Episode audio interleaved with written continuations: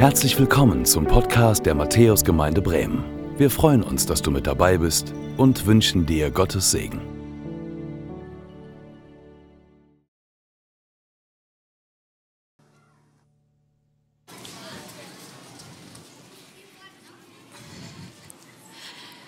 Wie cool! Ich freue mich, euch alle zu sehen. Herzlich willkommen auch nochmal von mir. Ich bin Kim und ich habe heute die Ehre, noch ein ganz paar Worte zu euch zu sprechen. Ich glaube daran, dass Gott hier ist. Ich glaube daran, dass Gott jeden einzelnen von uns kennt, mit Namen kennt und dass er sich nach dir sehnt, dass er dich liebt. Ich bete kurz, bevor wir starten in die Predigt. Jesus, danke für diesen coolen Morgen. Danke für die ganzen Familien, die hier sind. Danke für alles, was wir schon erlebt haben, für das gute Wetter. Danke, dass du diesen Gottesdienst leitest. Und Jesus, wir beten, dass du zu uns sprichst.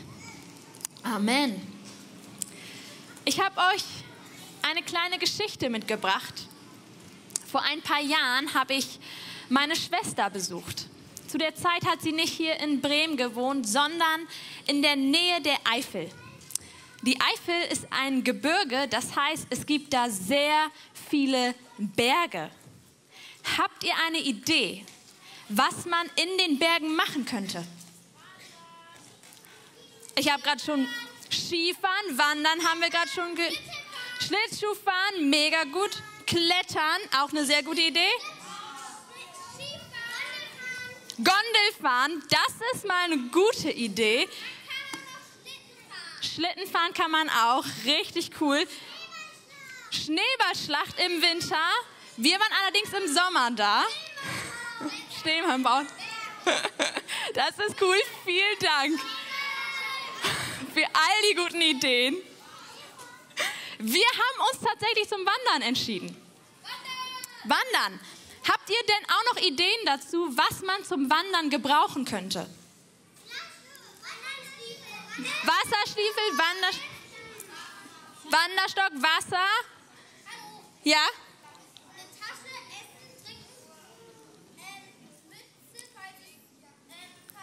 Sonnig fit? Mhm. Sonnencreme. Wenn es kalt ist, eine Jacke.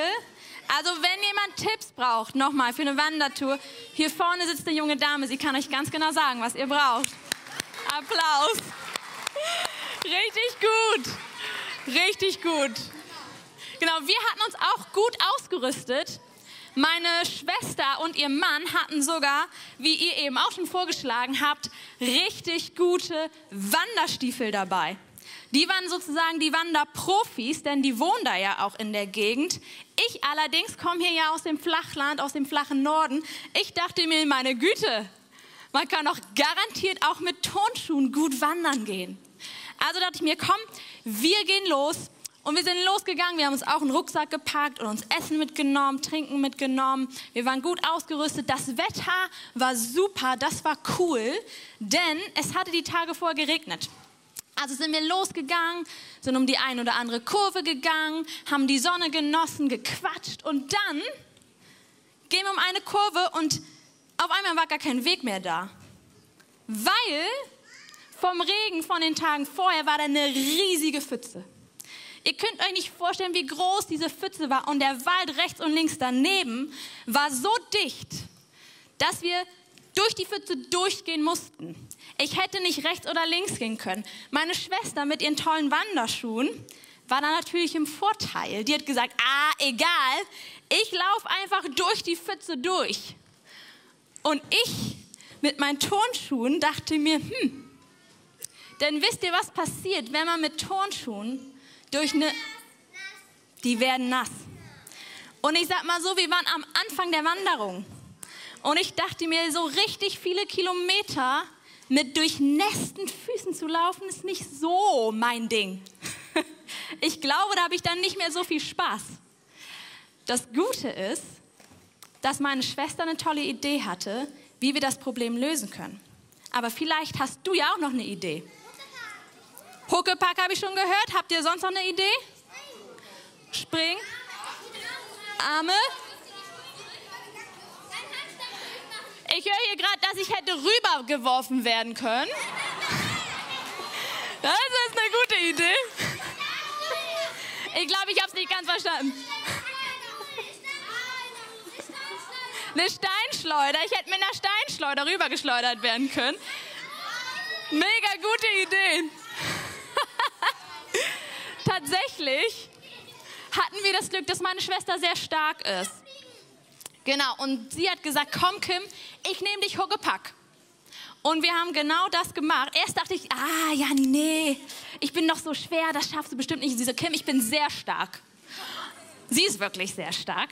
Sie ist heute hier. Wir können einen Applaus geben, wie stark sie ist.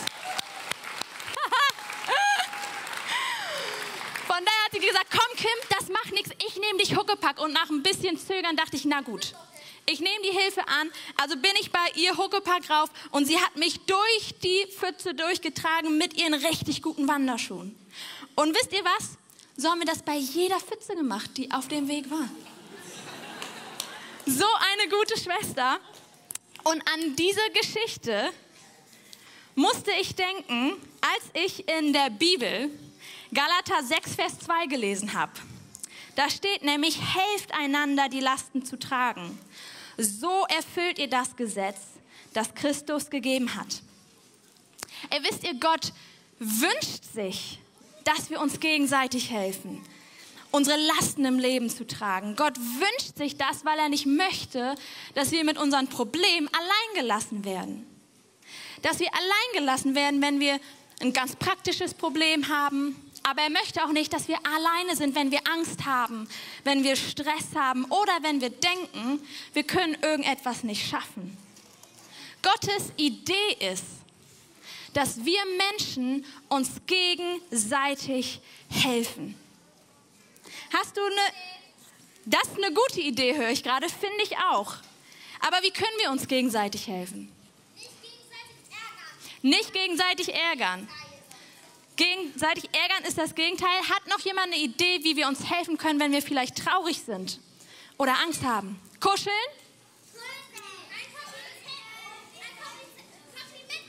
Kompliment machen. Beschenken. Party machen. Wow. Essen geben. Das sind alles richtig tolle Ideen. Ich hatte auch noch eine Idee dazu. Ich habe gedacht, wir können zum Beispiel mal jemanden überhaupt fragen, wie geht's dir denn eigentlich? Und wenn wir das jemanden fragen, können wir uns Zeit nehmen zum Zuhören. Zuhören. Weil wenn wir das machen, wenn wir fragen, wie geht's dir eigentlich und uns Zeit nehmen zuzuhören, finden wir vielleicht raus, wie es der anderen Person geht. Und finden wir vielleicht überhaupt erstmal heraus, wie wir helfen können, was wir tun können, um der anderen Person zu helfen. Wisst ihr, was aber auch dazu gehört, wenn wir uns gegenseitig unsere Lasten tragen sollen? Wenn wir die Person sind, der es eben gerade nicht gut geht, es ist wichtig, dass wir ehrlich sind und sagen, dass es uns nicht gut geht.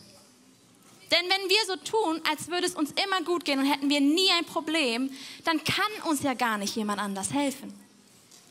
Also ist es so wichtig, dass wir Bescheid sagen, wenn es uns nicht gut geht und mit anderen darüber sprechen.